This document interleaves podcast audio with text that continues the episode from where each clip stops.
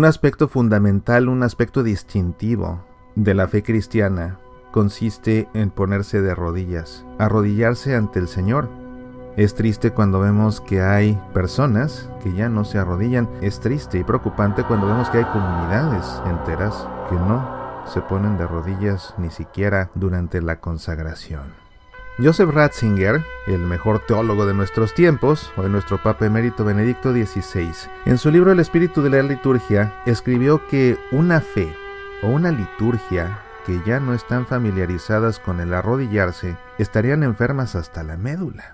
¿Por qué? El gesto de arrodillarse proviene desde el Antiguo Testamento como una expresión de adoración a Dios. Encontramos, por ejemplo, al rey Salomón o a Esdras poniéndose de rodillas ante el Señor en presencia de toda la comunidad. En el Nuevo Testamento es principalmente Lucas en su obra el que hace énfasis en el valor del ponerse de rodillas.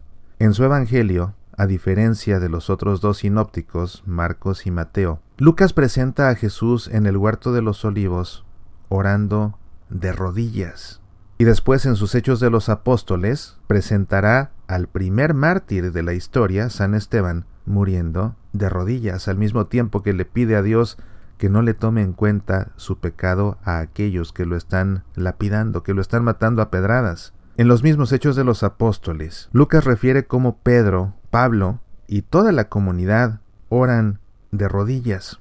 La expresión que emplea San Lucas en su obra para referirse al acto de ponerse de rodillas.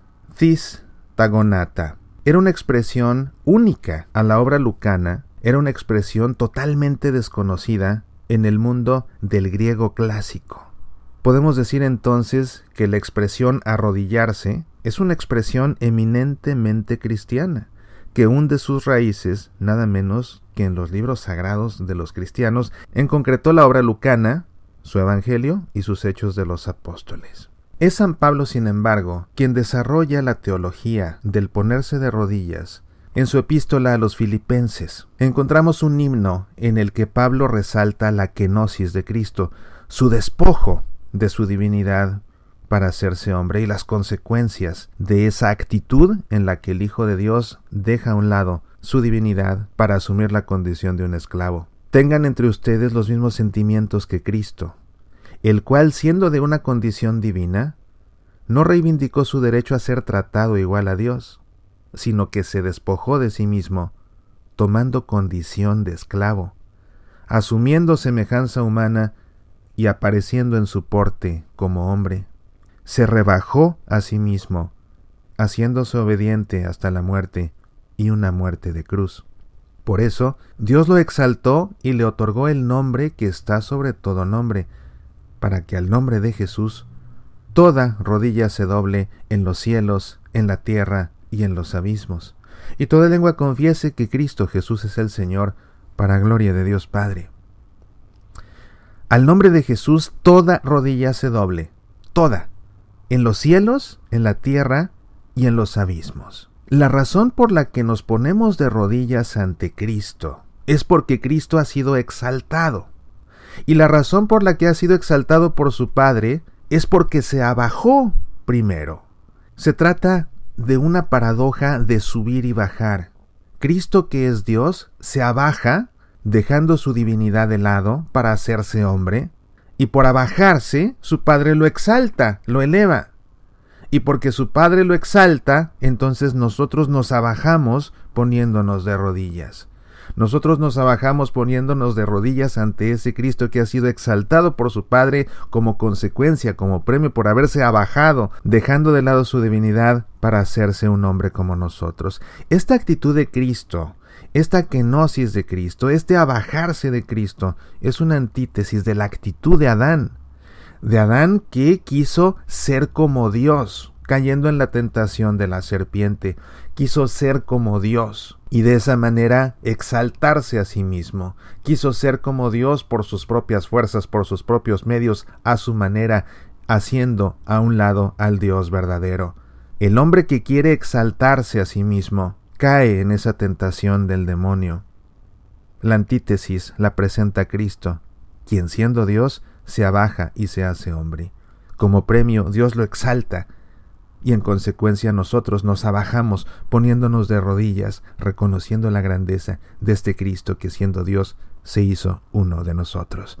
Ponernos de rodillas pues es un acto de humildad, es un acto de humildad que denota el reconocimiento a aquel que es el Hijo de Dios.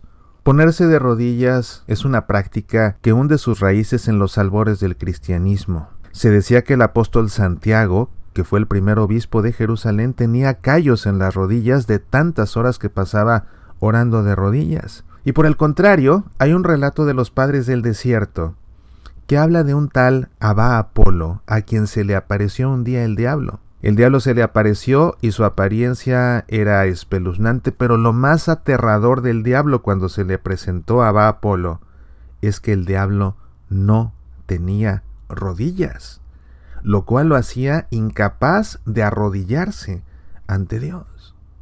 Tal era la soberbia del diablo que no tenía rodillas, porque nunca de los nunca se iba a arrodillar ante Dios. Ese mismo diablo que tentó a Adán para que quisiera ser como Dios, haciendo a un lado al Dios verdadero. Cuando vemos a las comunidades que se rehusan a ponerse de rodillas incluso en la Santa Misa, incluso en la consagración, estamos viendo comunidades que están cayendo en esa tentación, en esa tentación de querer exaltarse a sí mismos, una tentación que solamente se cura con la humildad de aquel que es capaz de abajarse hasta caer de rodillas ante Dios.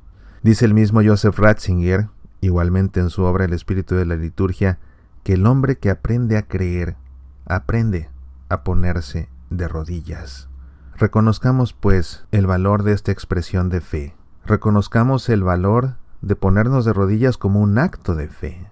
Reconozcamos el valor de ponernos de rodillas como un acto de reconocimiento a ese Cristo que fue exaltado por haberse abajado haciéndose uno de nosotros, dejando de lado su divinidad.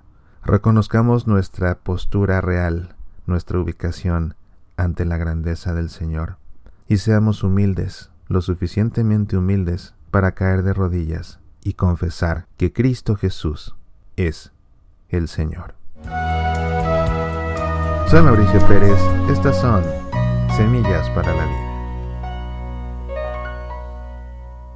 Ya puedes escuchar Semillas para la Vida en Spotify, también en SoundCloud, iTunes, Evox, Facebook, Twitter, YouTube, Tuning Radio y en nuestro sitio semillasparalavida.org. ¿Te gustaría sacarnos al aire en tu estación de radio católica? Escríbenos, apasionate por nuestra fe.